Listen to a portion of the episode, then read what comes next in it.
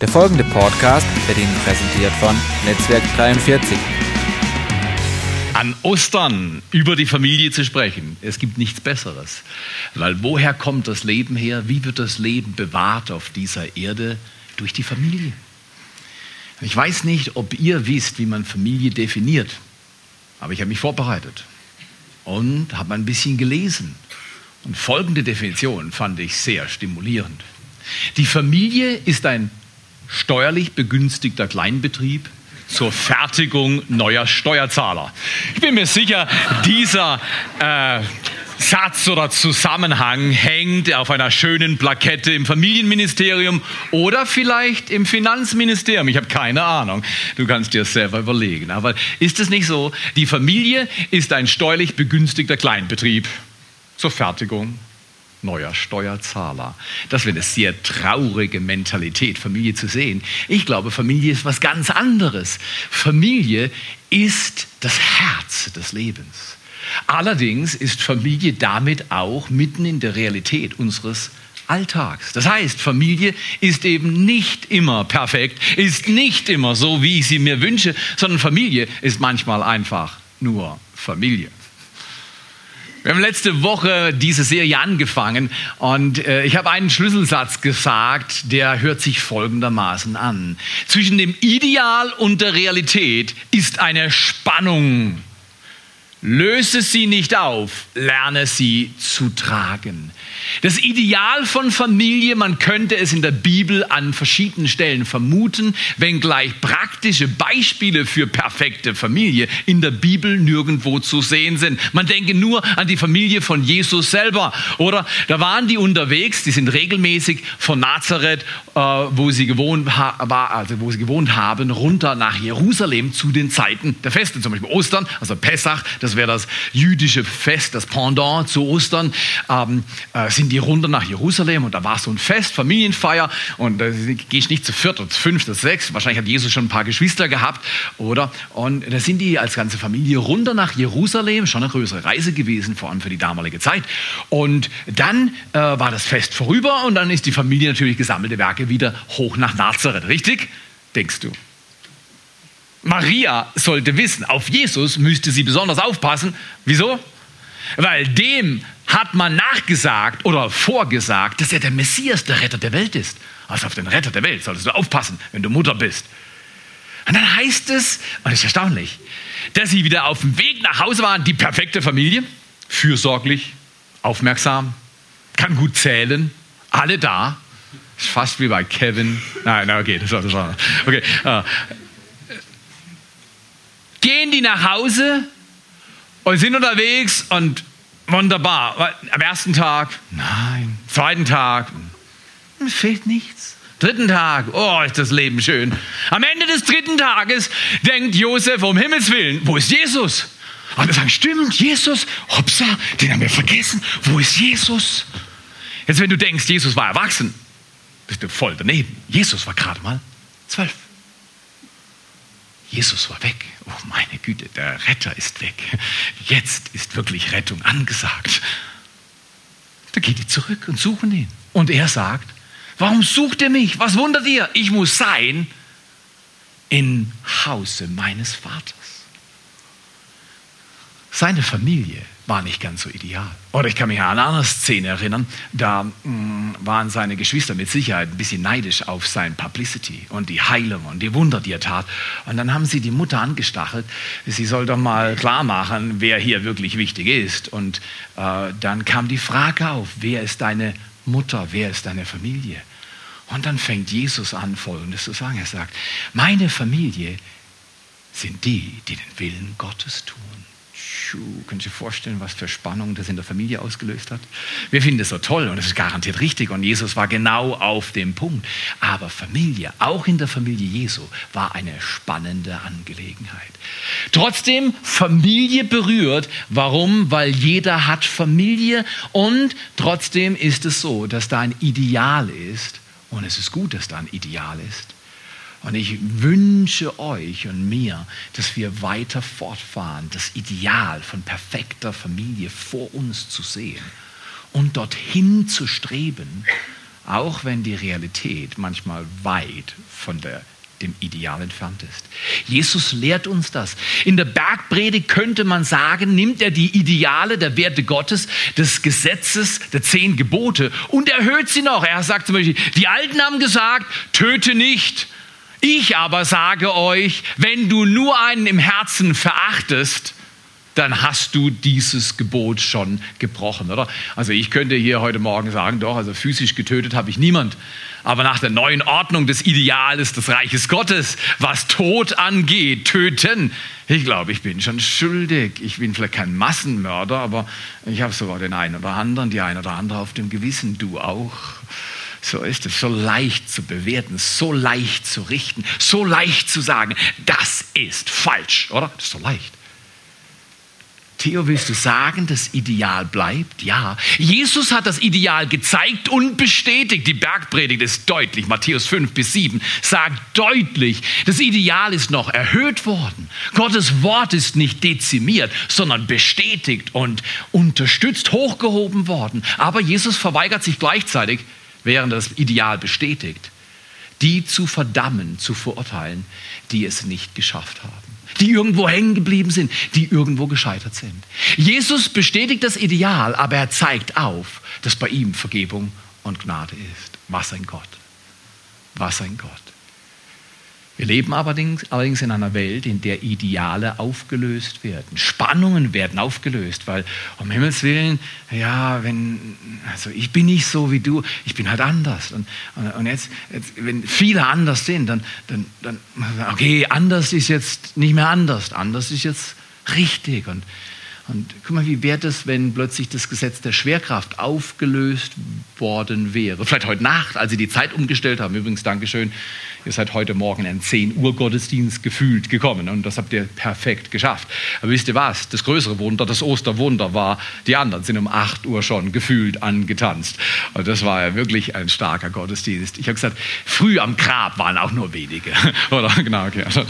Das ist kein Downer für euch. Nee, ich bin nicht unhöflich.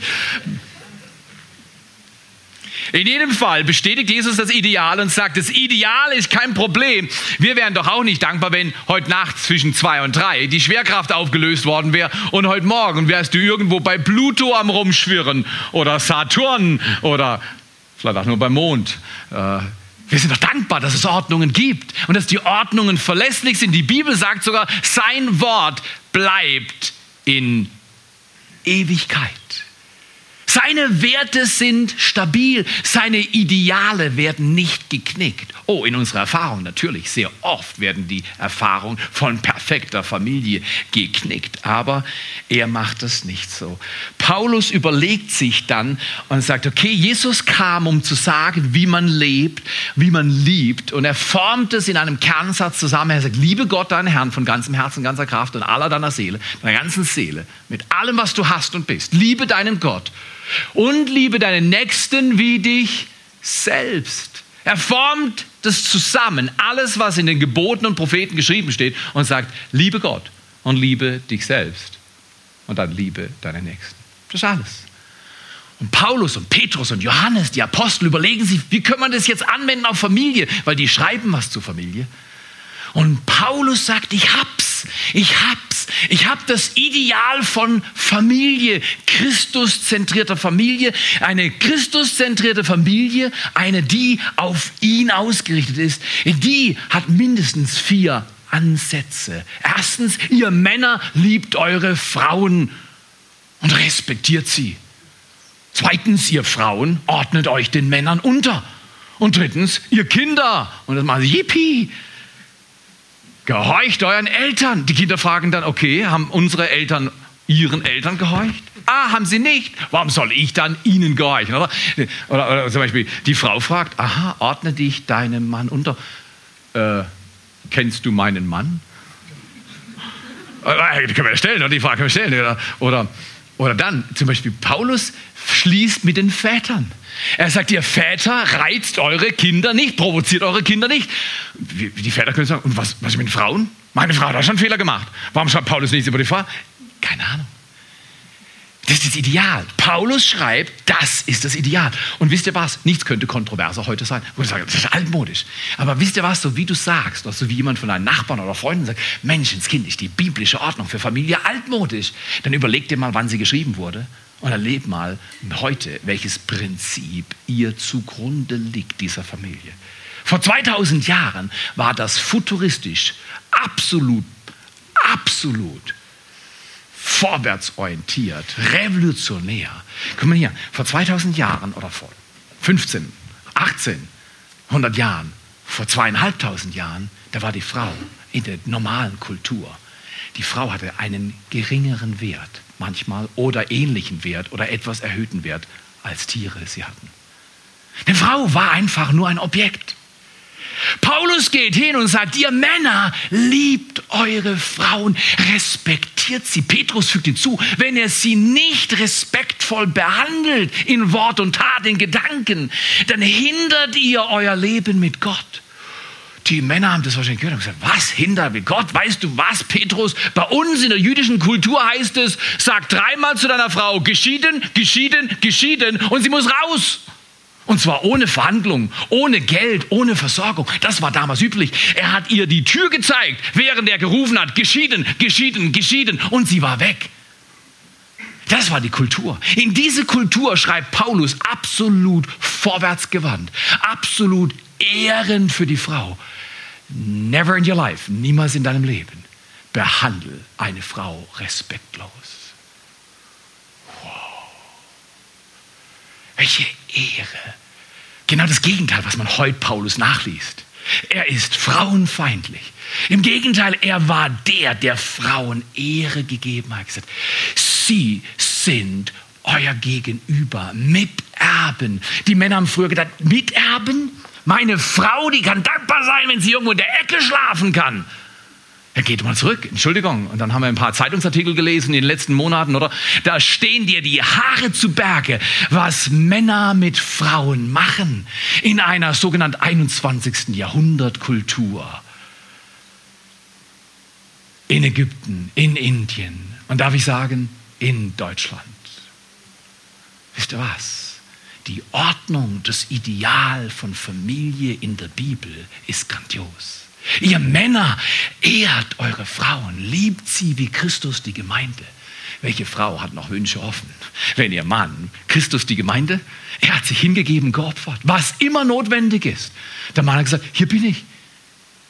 Mein Vorrecht, meine Frau. Welche Frau hat da noch Probleme zu sagen, dem Mann ordne ich mich gerne zu? Ihr Kinder gehorcht euren Eltern. Ja, den Nachbarneltern würde ich schon, aber so ist das. Ist das nicht interessant? Der Mensch hat immer Klauseln und Ausnahmen. Grundsätzlich finde ich das gut mit der Schwerkraft, aber jetzt gerade im Augenblick brauche ich was anderes. Nee, weil das, entweder ist eine Ordnung eine Ordnung, ist es ein Wert ein Wert, entweder ist es eine Orientierung oder ist es nur ein Spaßfaktor. Die Bibel ist kein Spaßfaktor. Gottes Wort ist der Kompass für unser Leben, die Orientierung, an dem unser Leben sich ausrichten und soll. Jesus erhöht den Wert von Familie erstaunlich. Nichts mit steuerlich begünstigter Kleinbetrieb zur Fertigung neuer Steuerzahler. Das ist nicht biblische Offenbarung. Biblische Offenbarung ist, Familie ist die Zelle des Lebens, ohne die Gesellschaft nicht bestehen kann. Familie ist nicht perfekt im Sinne von keine Fehler, aber per Familie braucht das Ideal. Dieses Ideal zu erleben braucht einen Erlöser, einen, der bezahlt, einen, der vorlebt, der drunter geht. Deswegen könnte diese Botschaft, die Message von Familie nicht besser platziert sein als am Ostersonntag. Familie ohne Ostern, Familie ohne Auferstehung, einen auferstandenen Christus, der alles bezahlt hat, alles möglich macht. Familie ohne Vergebung von Schuld und ohne Einladung neu zum Tisch zu kommen, neu und verstärkt wieder dran zu gehen, auch wenn es gestern vielleicht zerbrochen ist. Familie ist unmöglich ohne Christus. Familie ist einfach noch ein Zweckbetrieb. ein Club von Leuten, die für einen gewissen Zeitpunkt zu gewissen Begünstigungen und wenn nur dann zu gewissen Begünstigungen bereit sind, zusammenzuleben. Das ist unromantisch. Ideale bewahren Romantik. Also ich muss ja ehrlich gestehen, ich liebe Romantik. Meine Frau und ich zelebrieren seit Jahren gewisse Rituale, wo wir miteinander uns, nicht, dass wir zwischendrin manchmal nicht abrutschen, einbrummen, einknicken, stolpern, hoppeln, brummen summen, manchmal sogar rufen. Aber wir üben Rituale, die das Ideal immer wieder neu vor Augen malen. Und sagen, es gibt einen Gott, der weiß genau, wo es lang geht und es tut uns gut. Familie ist grandios. Heute als Kontrast und nicht, dass ihr das Wort, das ich jetzt als Untertitel erwähne, irgendwie mit Familie in Verbindung bringen könntet, aber Heute Morgen heißt es Machtspielchen. Kennt ihr das? Machtspielchen, Familie und Machtspielchen. Ich liebe es, jungen Familien beim Einkaufen zuzusehen. Nicht zu helfen, zusehen. Warum sollte ich helfen? Äh, ich schaue ihnen zu. Guck mal, die Mama oder der Papa und der ein Kind haben sie gefangen im Einkaufswagen. Und boah, Halleluja, einer ist fest. Aber zwei Gören sind am Laufen. Und die wissen immer, wo das Regal mit den Süßigkeiten ist. Die wissen immer, wo die Tiefkühltruhe ist mit dem Magnum Eis. Das wissen die immer. Und dann entwischen sie dir und sagen, Max, komm zurück! Max, Max, komm zurück! Und Max dreht sich um und sagt, ich glaube, du hast ein Ideal. Summ ab durch die Ecke. Rum und kommt zurück. Und er kommt genau da zurück, wo die Oma von nebenan gerade mit der Mutter spricht und die Mutter nicht böse sein kann. Und er legt sich oder stellt sich neben den Einkaufswagen und packt, ohne dass die Mutter auch nur irgendwas sagen kann, sein neues Magnum Eis aus.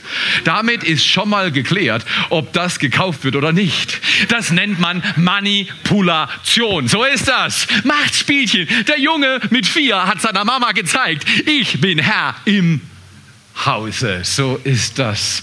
Tausend andere Variationen von Machtspielchen gibt es auf dieser Welt. Die Familien sind ein Ort des Machterweises. Einer erweist dem anderen Macht und der andere sagt darauf, auf diesen Machterweis erzeige ich dir auch eine Machterweisung.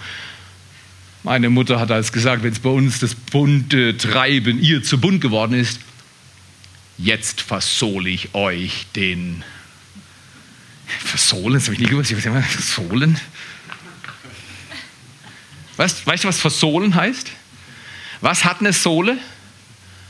Ah, wenn die Sohle auf den Allerwertesten kommt, äh, hat sie nie gemacht, aber das Wort habe ich immer mal wieder gehört. Und ich garantiere euch, ich habe es verdient. Ich hätte es verdient. Aber ich habe so gehofft, dass meine Mutter beim Ideal bleibt der geduldigen, milden, barmherzigen, empathisch geschulten, psychologisch ausgereiften Mutter. Manchmal klappt's, manchmal klappt's nicht. Machtspielchen. Ein Philosoph aus dem 17. Jahrhundert hat folgendes Wort geprägt. Ihr habt das alle schon gehört. Wer die Macht hat, hat das Recht. Und dann heißt es weiter, und wer das Recht hat, der beugt es. Ist das nicht eine Erfahrung aus unserer Umgebung, aus unserer Welt, in unserem eigenen Herzen manchmal? Wenn wir denken, du kleines, kleines Menschlein, muss ich mal beobachten. Weißt du, ich finde das so toll. Ich habe ja auch Kinder, aber weißt du was? Ich lenke immer ab von mir. Weißt du, so, so, so, warum soll man auf mich schauen? Ich schaue lieber auf dich. Da kann ich genau erkennen, was du falsch machst und ich kann dir immer zur Seite stehen und sagen, darf ich dir behilflich sein? So, und du bist so scharf drauf, oder? Wer die Macht hat, hat das Recht. Wir alle haben ein Defizit an Empfindung. Ich habe auch mal Recht. Und deswegen suchen wir Macht, um Recht durchzusetzen. Jesus hat ein anderes Modell gelehrt. Das Reich Gottes funktioniert vollkommen anders. Jesus hat gesagt, wenn du Macht hast, hast du sie zum Dienen. Er stellt alles auf den Kopf. Jesus Christus hat sogar gesagt, ich bin nicht gekommen, bedient zu werden, sondern um zu dienen und mein Leben als Lösegeld zu geben. Das zieht allen machthungrigen Menschen schräg rein. Wer Macht hat, der hat das Recht. Jesus sagt, nee, Macht ist für den einzigen Sinn geschaffen worden, zu dienen. Wer Macht hat, hat Macht zum Dienen. Wenn wir das in unsere Familien reinbringen, Ihr Männer habt Macht über die Frauen, die Macht, euch zu beugen und eure Frauen zu lieben. Wo ist da was gefährlich? Ihr Frauen habt Macht und die Macht, euch freiwillig aus eigenen Stücken vor eurem euch liebenden Mann zu beugen. Ihr Kinder, ihr habt Macht, die Macht, euren Eltern zu gehorchen. Und ihr Väter, übt keine Macht aus zur Provokation und zur Reizung eurer Kinder. Es wäre euch nicht gut, sagt Paulus. Jeder in der Familie hat Macht und wir machen entweder Machtspielchen oder wir machen Macht zum Dienst. Diese Macht ist schadlos. Keine vom Apotheker beigelegte Seite über Nebenwirkungen dieser Rezeptur. Diese Rezeptur ist hochwirksam, unglaublich hilfreich, hat keine Nebenwirkungen. Jesus sagt, Macht ist nur da in dieser Welt zum Dienen. Macht ist keine Macht, wenn sie herrscht. Wenn du herrschen willst, ist es keine Macht, wie Gott sie nützt. Seine Herrschaft ist die eines Friedensreichs. Und sein Wort schafft Licht und Ordnung und Recht und Gerechtigkeit. Gottes Herrschaft dehnt sich aus immer mehr, auch in unserer Kultur. Nur wir sehen es noch schwer. Aber dieser Christus hat gesagt, er kommt einmal zurück mit der Macht, die er immer hatte und er stellt das völlig wieder her. In der Zwischenzeit gibt er Familien den Auftrag, Reich Gottes zu bauen auf Erden, nach diesem Modell. Du fragst dich vielleicht, ja, wie soll ich meiner Nachbarin erklären, was in Epheser 5, 22 steht? Das ist doch nicht zu glauben. Ich habe mir ein Prinzip gemacht, wenn Leute mich Dinge fragen, die ich nicht beantworten kann, sage ich ihnen ehrlich, das ist eine gute Frage. Und darauf habe ich keine Antwort. Also lass dich doch nicht überrumpeln mit schwierigen Fragen. Gesteh dir doch ein. Auf diese Frage weiß ich nur eines zu sagen. Gute Frage. Wie kommst du auf sie? Sofort zurückfragen. Sofort, wenn du was Schweres gefragt wirst, frag sofort zurück. Wie kommst du auf die Frage? Weil ich sage dir ganz ehrlich, der will keine theoretische Antwort. Eine theoretische Antwort ärgert meistens. Zum Beispiel, meine Mutter kommt zu mir ins Zimmer und ich bin gerade am Hausaufgaben machen. Ich bin in der siebten Klasse. Das war die schlimmste Klasse, die ich jemals erlebt habe im Gymnasium. Also das war Demütigung pur. Und sie kommt zu mir mir und sagt, du Theo, fragt sie mich, wie läuft es mit den Hausaufgaben? Ich habe die Frage gehasst. Es läuft immer schlecht bei den Hausaufgaben bei mir. Schau mal her. Dann habe ich immer eine Gegenfrage gestellt und gesagt, Mutter, wie geht's mit deinem Haushalt? das habe ich nicht. Aber, aber schau mal hier, schau mal hier. Lasst uns doch ehrlich sein. Wir haben alle Probleme. Wir haben alle Probleme. Irgendwo haben wir alle Probleme. Und anstatt zu sagen, wie geht's mit deinen Punkt, Punkt, Punkt, ich bringe euch heute was bei, was Paulus mir beigebracht hat. Und ich habe schon immer gewusst, wer diesen Vers zuerst auswendig lernt, hat nie Probleme mit den Ordnungen in der Familie. Und über diesen Vers will ich heute Morgen ein wenig reden. Übrigens, meine Mutter hat einen fantastischen Haushalt gehabt und sie kann super gut kochen. Ich war unlängst bei ihr in Freiburg und meine Mutter hat immer noch das Gefühl, ich bin zwölf oder 13, vielleicht 14. Und weißt du, mit 13 oder 14 konntest du essen, was du wolltest, so viel du willst, wann du willst. Immer. Vom Fußballspielen heimkommen, die Hausaufgaben ausgelassen. Hat sie gesagt, weißt du was, ich habe deine Lieblingsjoghurts im Kühlschrank. Ich habe immer einen Freund dabei gehabt, ich glaube, wir haben manchmal zehn Joghurts gegessen in einer Session. 500 Gramm Dinger einfach weggelöffelt. Und meine Mutter hat mich wieder bekocht. So zwischen 20 und 25 hat mich das manchmal genervt. Aber heute zähle ich das Essen, das sie mir gibt, weil ich weiß, eines Tages wird die Mutter nicht mehr da sein. Und ich bin dankbar für eine Mutter, die mich liebt und für mich sorgt und nach mir schaut und mir erzählt, was über mein Leben denkt. Und ich sage, Mama, das darfst du. Ist das nicht kostbar. Familie ist nicht perfekt in Erfahrung, aber Familie ist perfekt. Weil ohne Familie gibt es kein Leben. Was sagt Paulus? Was entschärft auch die härteste Anklage der schwierigsten Kläger gegen biblische Werteorientierung? Ein Vers, vorangestellt für perfekte Familie, der perfekte Satz heute Morgen. Was ist Gottes Offenbarung zu dem Zusammenleben von Vater, Mutter, Mann, Ehefrau, Kindern, Geschwister untereinander, die Familie als Großes, die Großfamilie mit all den Entwicklungen und all den Defiziten und der Dysfunktionalität, die wahrscheinlich in deiner Großfamilie auch zu beobachten ist. Was ist Gottes Ordnung? Ein Satz, ein Satz, der in der Hoffnung für alle Übersetzungen folgendermaßen lautet. Ordnet euch einander unter. So ehrt ihr Christus. Was, Paulus? Die Lösung für jedes Familienproblem ist, ordnet euch einander unter. So ehrt ihr Christus. In der Elberfelder Übersetzung heißt es, ordnet euch unter in der Furcht Christi. Was heißt das? Ordnet euch untereinander im Respekt vor Christus. Also ein Sohn muss sich nicht zwingend dem Vater unterordnen und sagen, ich ordne mich dir unter Vater, weil du immer alles richtig machst. Da gibt es keine Unterordnung. Sind wir ehrlich. Ein Sohn geht zu seiner Mama mit acht und sagt, Mama, ich ordne mich dir unter. Für zwei Minuten. das Gefühl. Ich ordne mich dir unter aus Respekt dem Gott, von dem du mir erzählst und für den du lebst. Das ist die Ordnung. Kein Kadavergehorsam. Kein einer den anderen dominieren unter dem Deckmantel christlicher Macht. Oh, das ist pervers.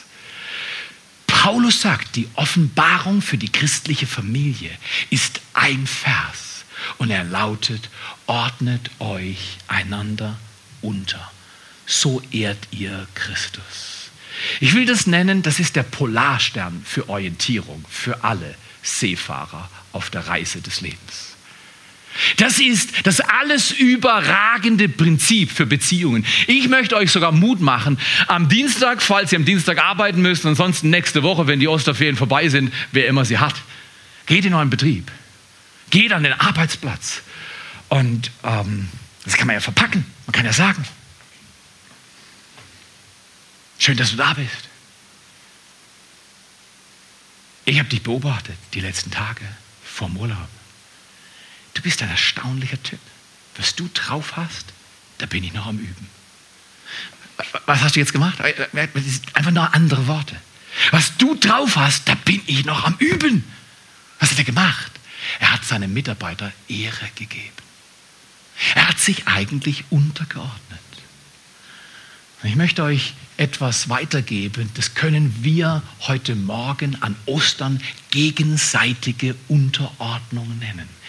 Was heißt gegenseitige Unterordnung? Das heißt, ich stehe morgens immer auf und sage, hallo Schatz, wie geht's dir? Hast du gut geschlafen? Immer. Nee, heute Morgen war die Regel gebrochen. Ich lag noch im Bett, ein wenig Schlaf gehabt. Und plötzlich kommt eine ganz junge, nette Frau durch die Tür in mein Schlafzimmer. Nach kurzer Zeit erkenne ich, es ist meine Frau.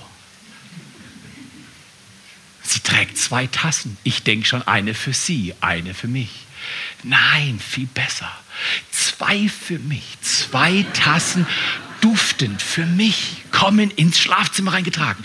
In einer, das weiß ich schon, als sie mit beiden Tassen zu mir gelaufen ist, wusste ich schon, was das Spiel ist. In einer Tasse ist Kaffee. Das liebe ich morgens, schwarz ohne Zucker. In, genau, wow, genau. Das ist nicht mein Geschmack. In der anderen Tasse Salbei-Tee. Nachdem du was Wohlschmeckendes zu dir genommen hast, nimm was Gesundes zu dir. Und, also, das ist meine Frau, fantastisch. stellt sie es hin. Weißt, ganz zart. Wir haben vier Stunden geschlafen. Und zwischendrin sind wir aufgewacht. Kennt ihr das auch?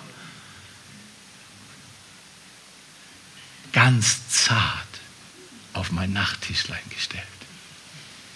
Hey, anrücken, anrücken. Ohne Zähne putzen, ohne Schminken hat der Mann sie abgeküsst. Familie ist nicht unproblematisch, aber perfekt. Trag die Spannung, trag die Spannung. Und falls du dich fragst, ob ich hin und wieder an ihrem Nachttischlein erscheine, yes I do. Okay, alles klar. gegenseitige Unterordnung, die Bereitschaft zu sagen, ich beuge mich. Ich bin drunter. Ich bin drunter. Ich komme für dich. Ich bin da für dich. Gegenseitige Unterordnung sagt, ich bin hier für dich. Was denkst du, was das 13-jährige Mädchen, das von ihren Kolleginnen in der Schule gerade gemobbt wurde und mit der Frage nach Hause torkelt, was bin ich wert, so wie ich aussehe, will ich morgen nicht mehr aus dem Haus gehen. Was denkst du, was eine 13-jährige Tochter, die in dieser Spannung der Wertfindung als Frau ist und sie kommt zu ihrer Mama und die Mama kommt so seitlich an, an sie ran, tippt sie an die Schulter und sagt, hey mein Schatz, ich bin da für dich. Ich habe dir im Kühlschrank dein Lieblingsessen bereitet und ich weiß, du musst gleich wieder gehen, nachdem du deine Hausaufgaben gemacht hast. Ich bin auch auf dem Weg raus. Ich sehe dich heute Abend. Jetzt, ich sage, die Übung geht auch so. Schatz, mach deine Hausaufgaben, das Essen ist im Kühlschrank, halt die Klappe und wehe, wenn ich heimkomme, bist du nicht fertig. Das geht auch. Ich bin mir sicher, in vielen Haushalten in Deutschland läuft das Spiel eher so. Was denkt die 13-Jährige, die Kontakt, Körperkontakt mit ihrer Mutter hat, aber auf die Art bedeutsame Körperberührung? Und die Mutter sagt zur Tochter, ich bin da für dich. Ich bin da für dich. Das ist perfekte Familie. Gegenseitige Unterordnung sagt, ich bin da für dich und gegenseitige Unterordnung fragt. Gegenseitige Unterordnung fragt nämlich etwas. Wisst ihr, was gegenseitige Unterordnung fragt? Wenn ich Norberts Sohn wäre, dann frage ich, wie kann ich dir behilflich sein, Vater? Gegenseitige Unterordnung sagt, ich bin da für dich, Vater. Und gegenseitige Unterordnung fragt, ich bin da für dich indem ich dich frage, wie kann ich dir behilflich sein? Was denkt der Dreijährige, der gerade seine Eltern in angeregter negativer Diskussion erlebt und beobachtet, wie der Vater und die Mutter und dann Theater und vor zurück oder und oh, die Spannung ist mit Händen zu greifen. Was denkt der Dreijährige, wenn plötzlich die Mutter stoppt und sagt, hey, Schatz, ich bin da für dich. Wir lassen das Thema. Du hast recht und ich bin da für dich. Und der Mann weiß sofort, er hat nicht recht. Aber jemand tut ihm recht. Entschuldigung, hat schon mal jemand bei Rechthaberei gewusst, dass wir nicht recht haben? Weil Recht ist immer relativ. Also bei uns Menschen ist, bei Gott ist Recht absolut, aber bei uns Menschen ist Recht relativ. Mir ist Recht, wenn du jetzt ruhig bist. Hey, meine Mutter hat gesagt, Kinder, ihr seid zu laut. Und ich habe mir gedacht, wir sind zu laut. Das kann doch nicht sein. Wir sind doch nicht laut. Wir sind vier Kinder. Wir haben was zu besprechen. Wir haben was zu besprechen. Und dann sagt sie, Kinder, ihr seid zu laut, ich bin müde. Oder so ein Satz hat ja auch aufgehört. Meine Güte, freue ich mich aufs Bett. Ich habe mir gedacht, was ist mit den Erwachsenen los, solche Schlappis. Oder weißt ich bin früher viel auf Bäume hoch, weil ich wollte immer sehen, wo ist der höchste Baum und kann man vom höchsten Baum noch weiter rausschauen. Eine gefährliche Leidenschaft. Und meine Mutter hat immer gesagt, Theo, ich will, dass deine Füße auf dem Boden bleiben. In jedem Fall, vor einigen Jahren fing es an. Plötzlich hörte sich dieser junge Mann, knapp vor 50, sagen, ach, freue ich mich auf mein Bett. Oder ich höre mich sagen, während unsere Kinder, und die sind perfekt, äh, perfekte Familie, perfekte Kinder. Unsere Kinder, äh, die Geräuschkulisse produzieren, die ihren Vater wahrscheinlich herausfordern. Hör mich sagen, könnt ihr es ein bisschen leiser halten?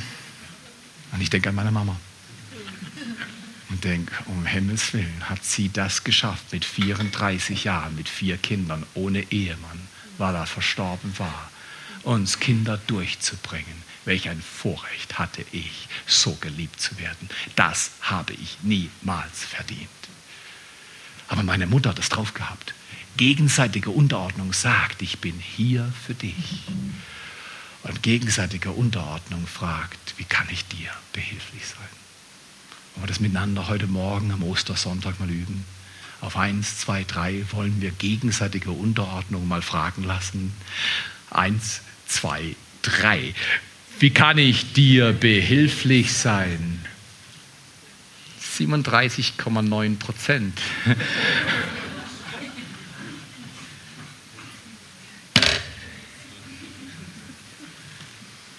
Unterordnung scheint das Geschäft, das uns total die Rechte nimmt zu sein aber nichts könnte weiter von der Wahrheit sein. Wenn Menschen sich einander unterordnen, entsteht eine Teamgestaltung, die Christus in der Mitte Raum macht. Ich sehe Benjamin, wir zwei sind miteinander in einer Kleingruppe, Männerkleingruppe. Und wenn ich Benjamin sehe, sage ich zum Beispiel, hey Benjamin, ich bin da für dich. Du bist zuerst. Du bist zuerst. Ich bin da für dich kann ich dir behilflich sein? Jetzt, warum haben wir, vor allem wir Männer, manchmal Angst, diese Frage zu stellen? Das ist ganz einfach. Du hast eine Familie, vielleicht mit vier oder acht Kindern, und äh, du fragst eine nach dem anderen, oder für uns Männer zum Beispiel, du warst jetzt in der Predigt und dann gehst du nach Hause und dann, und dann sitzen die Kinder und sagen, hey Papa, hey Papa, hey Papa, hey Papa, hey, komm.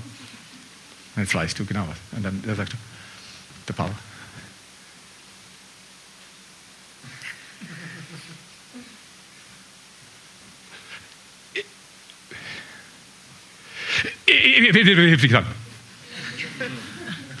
Die Tochter hat zwar nichts verstanden, aber sagt, kein Problem, Papa.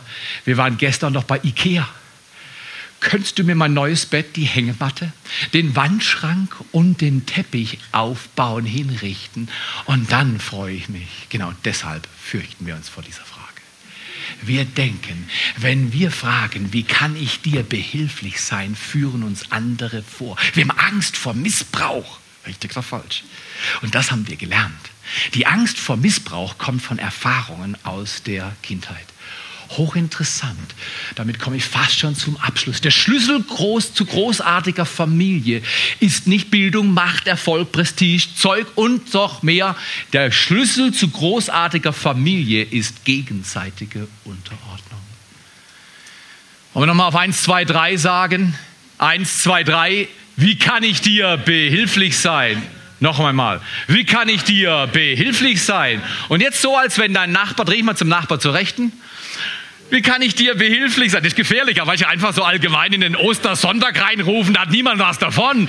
Aber zum Nachbar sagen, wie kann ich dir behilflich sein? Und jetzt zur Linken, wie kann ich dir behilflich sein? Jetzt ist die Mischung stimmig. Der Schlüssel zu großartiger Familie ist gegenseitige Unterordnung. Ich weiß nicht, ob du die Süddeutsche Zeitung liest, eine gute Zeitung. Und die Süddeutsche Zeitung hat ein Magazin. Und in diesem Magazin letzte Woche war ein hochinteressanter Bericht über eine Umfrage, die 75 Jahre andauerte. Es gibt nicht viele Umfragen, die 75 Jahre anlaufen oder andauern, weil eventuell der, der die Umfrage entwickelt hat, lebt nicht mehr bei der Auswertung. Oh, einen langen Atem. Aber 75 Jahre dauerte die Umfrage und sie wurde nur gemacht unter Harvard-Absolventen. Ist die Elite-Uni auf der Ostseite von der USA. Absolventen der Harvard-Universität wurden gefragt, was bedeutet für euch Glück? Und dann hat man überlegt, hört man tolle Häuser, grandioses Leben mit Prestige, Menschen, die dich bedienen oder, oder, oder. Wisst ihr, was man gehört hat? Die Menschen haben gesagt, ich bin glücklich, die, und das konnte man nachweisen statistisch, die eine geborgene Kindheit hatten. Grandios, oder? Eine gute Familienerfahrung hält Jahrzehnte an und hat nichts mit Bildung zu tun. Man sollte sagen, Leute, die von Harvard kommen, die sind akademisch die feinste Sahne. Kannst du gerade vergessen. Bildung macht nicht den Unterschied. Das, was ein Herz braucht, das, wonach sich der Mensch sehnt, ist Geborgenheit im Kontext seiner Familie. Jetzt das können wir machen, weil vielleicht kannst du sagen, ja, aber ich hatte es nicht und deswegen bin ich unglücklich. Gegenseitige Unterordnung sagt, ich bin hier für dich. Du bist zuerst. Das kann man sagen. Heute Nachmittag, nachdem du das Osterlamm gegessen hast, fragt der Vater die Mutter oder die Kinder oder die Gäste. Dürfen auch, ja, alle Gäste. Also du kannst mich noch einladen. Ich habe schon gecheckt, unser Mittagessen ist gut, aber ich glaube, bei dir ist besser. Wir kommen zu dir und essen das Zeugs dann am Montag. Er hat Aline grandios gekocht. Kannst auch zu uns kommen. Also ich esse zuerst und was übrig bleibt, ist für dich. Ach, da war doch was. Gegenseitige Unterordnung. Du bist zuerst. Du bist zuerst. Das fällt uns schwer, oder? Sagen, du bist zuerst. Intuitiv ist was? Ich bin zuerst. Das ist intuitiv, oder? Ich wache morgens auf und ich weiß, was ich brauche. Aber ich muss schon üben, morgens aufzuwachen und zu wissen, was meine Frau braucht. Da muss ich üben. Das ist nicht intuitiv, aber man kann es lernen. Gegenseitige Unterordnung lehrt uns genau das. Ich bin da für dich. Was und wie was kann ich tun und wie kann ich dir behilflich sein? Übrigens habe ich eine Rätselfrage zum Abschluss dieses Ostergottesdienstes. Ich weiß nicht, ob ihr wisst, wie man ermitteln kann, ob eine Familie in Ordnung ist. Was würdet ihr denken? Woher weißt du, ob deine Familie in Ordnung ist? Irgendeine Wortmeldung? Wo, woher weiß man, ob eine Familie in Ordnung ist? Wenn man gern zu Hause ist? Aha. Ich habe eine viel bessere Antwort. Du weißt, dass deine Familie in Ordnung ist, wenn du deinen Papagei ohne Bedenken verkaufen kannst. Ist das? Da wird nichts ausgeplaudert. Alles sicher. Alles cool zu Hause. Der Papagei kann verschifft werden. Es gibt keine Geheimnisse. Ich sage euch, die Spannung in Familie ist offensichtlich. Und Familie ist wunderbar. Aber seid ihr sicher, da ist eine Spannung. Da ist eine Spannung zwischen Ideal und der Realität. Löse sie nicht auf. Lerne sie zu tragen und frage viel. Ich bin der Meinung, damit schließe ich, ich bin der Meinung, unsere Familienkultur verändert sich in einem Vierteljahr oder schneller wenn jeder in der Familie auch nur am Anfang von mir sogar mechanisch fragt, wie kann ich dir behilflich sein? Wenn der Bruder die Schwester fragt, hey, wie kann ich dir behilflich sein? Die Schwester ist natürlich total schlau, die sagt überhaupt kein Problem. Da ist mein Zimmer, räum es auf. Was macht das für die Familienkultur, wenn der Bruder der Schwester das Zimmer aufräumt, dass die Schwester happy ist? Bis das passiert, ist ein bisschen Spannung in der Kiste. Aber wenn es passiert, ist alles andere Downhill Drive. Vater, wir danken dir für diesen Morgen.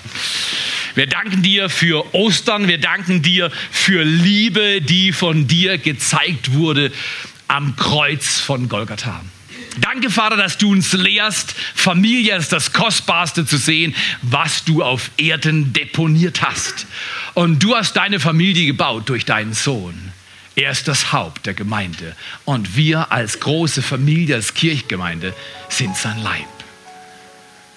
Heute Morgen frage ich dich, muss ich nicht aufstehen, muss ich den Arm nicht hochheben, muss ich dich nicht entblößen, aber ich frage dich, vor dir, vor Gott und vor den Menschen, die hier sitzen. Ich frage dich, du brauchst es nur hauchen, du wirst es nicht rufen. Ich frage dich, willst du von nun an immer wieder sagen zu deiner Familie, ob sie es verdienen oder nicht, spielt keine Rolle. Ich bin da für dich. Du bist zuerst. Und fragen, wie kann ich dir behilflich sein?